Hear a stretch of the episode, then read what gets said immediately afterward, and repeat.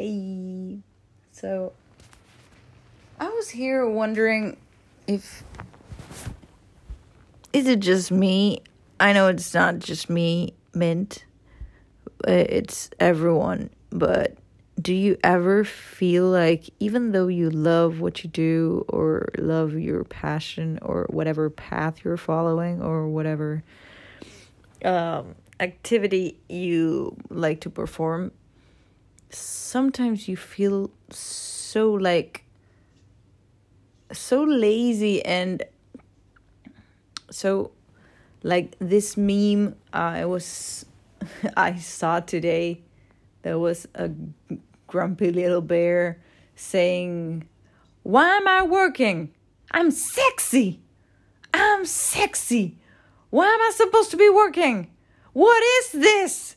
And breaking a laptop in the meantime. Um, well, she said that. So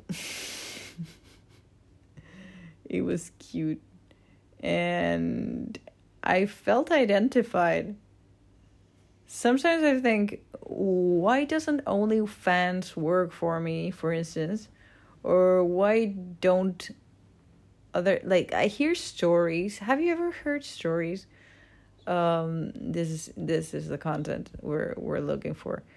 Um, have you ever heard stories of people that get paid by unknown whomevers that show up out of nowhere and say, I want to pay your clothes for you to wear and you're like um, okay well um, if that like spending your money on my whims makes you happy uh, it's a win-win situation. So um, well that doesn't happen to me.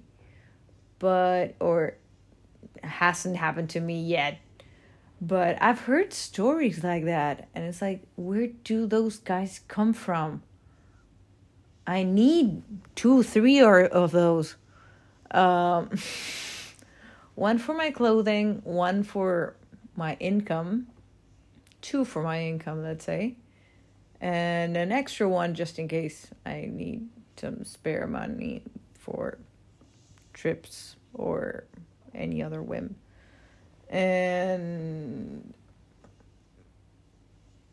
I, I was just wondering how some people get lucky and don't have to work that much.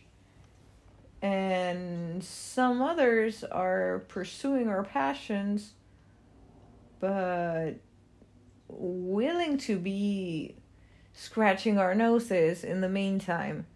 So i was just wondering